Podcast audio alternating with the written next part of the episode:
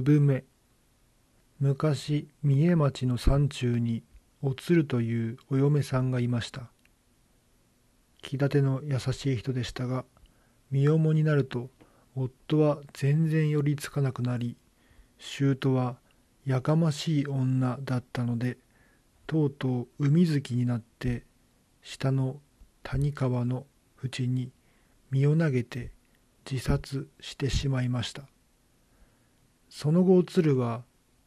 産めになって「ねんねこやねんねこや」と悲しい声で子守歌を歌って淵のほとりをさまよい。人々は恐れて誰も近づかなくなりました。ところが元気者がいて「そげんことがあるか俺が正体を見届けてやる」とわざわざ真夜中に淵の近所まで行きました。突然背中に水を流すようなおかんがし耳元で赤子をあやす声がしてぼーっと産めが現れました。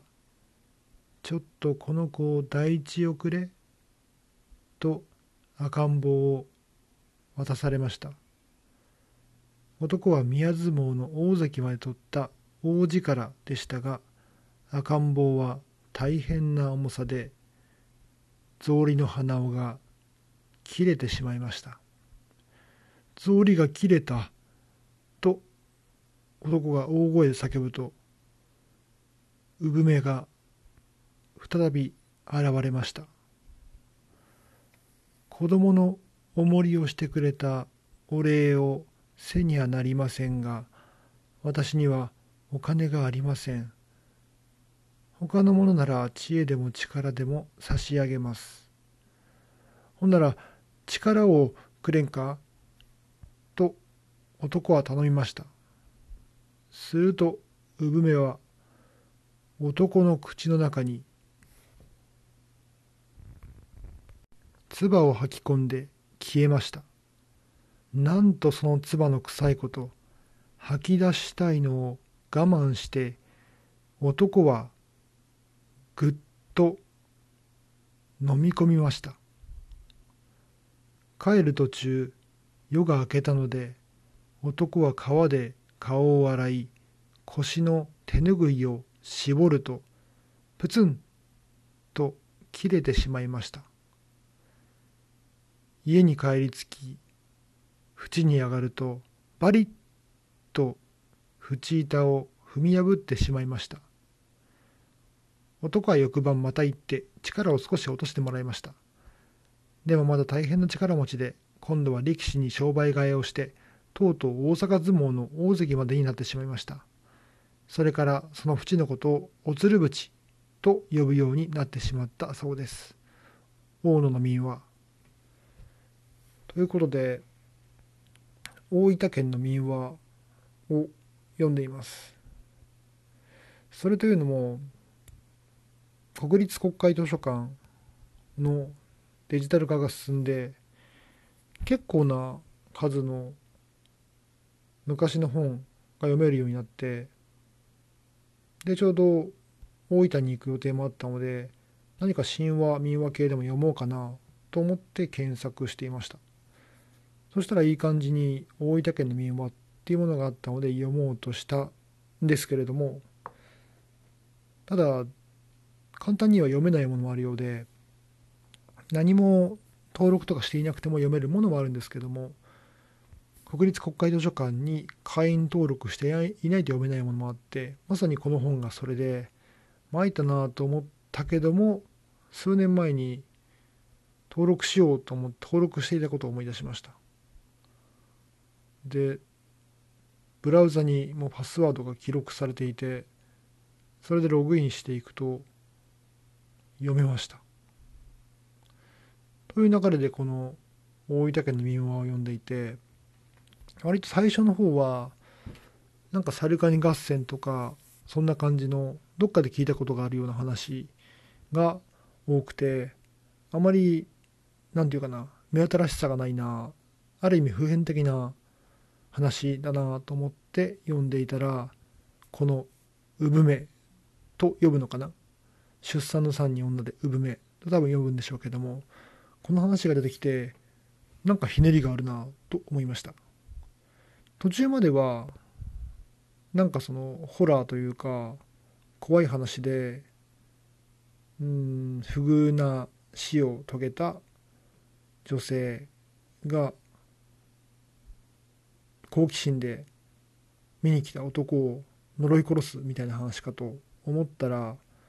なんか途中から若干コミカルになって、まあ、男が子供を持つ、まあ、重りをしてくれた、まあ、重りが成功したっていうのもあるんでしょうね。仮に男が弱々しい男でこの子供を持つということに耐えきれなければおそらく制裁的に殺されているのかもしれません。ただ持ち前の力強さでこの男が重り子供の重さまあ子供の重さの重りと重りってもしかしたら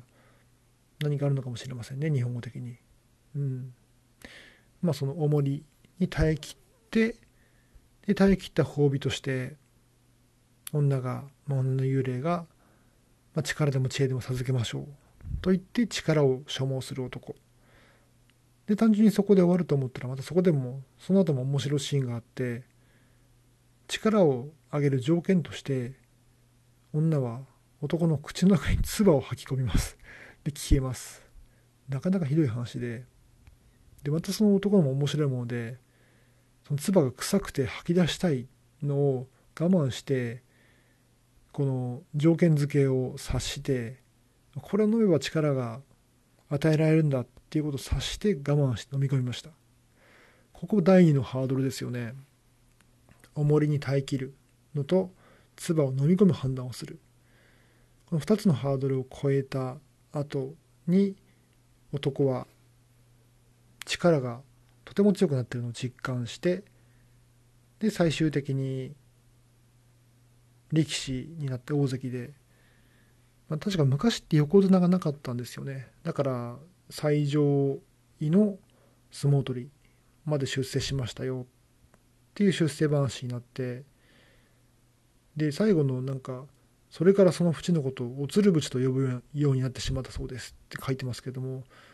大体こういうくだりって怖い話の流れですけども。なんかそこまでの流れを見てるとちょっと面白いコミカルなうんむしろなんか願いが叶うようなスポットみたいな感じで紹介されているのが少し面白いものがあります。だからこれは、うん、何が言いたいのか、まあ、単純に本当にある淵があっていや水辺って怖いようなイメージがあるのでこういう話を創作したっていう目線もあるんでしょうけどもやっぱりどうしてもこういった民話っていろんな妄想というか誤読というかそれを書き立てられて、まあ、そういうふうに考えるとやっぱりその敵の勢力というふうな見方が、ま、しやすい気はしますよね。不遇にされていた敵の勢力に近づいていって同盟を結ぼうと言って近づくけれども単純に分かったとはならずにじゃあお前の覚悟を見せろっていうことで力を見せ見せるように迫られたりあるいは違う文化圏の男としては絶対に食べたくないような例えば臓物を食べない文化で臓物を食べさせられるそんな感じのことをため食べさせられたのをためさせられてでそれを乗り切ったのでじゃあお前に力を貸そうということでその、うん、違う民族の人たちが男に力を貸してで、まあ、昇進というか、まあ、抽象的に言えば男が挑むべき戦いに力を貸して男が戦いに勝ったとかそんな方向性の考え方もあるんだろうなと思います。まあ、単純ななんか、うん、日本昔話的な下りなので、まあ、そこまでのはなくって、まあ、そういった戦争ものへの転化っていうのはもうちょっと正式な書物。なんちゃら風土記とか古事記日本書紀。そういったオフィシャルなオフィシャルに近いものの方が、うん、そういう読み替えあるのかもしれませんからちょっとまあ考えすぎの点はあるかもしれませんけどね。という感じでなんか読んでいくと部分的に面白そうな話題もあるのでまだまだ先は長いのでちょっと読んでみようかなと思いました。今回は大分県の民話第4週から産めという話を取り上げましたそれではまた。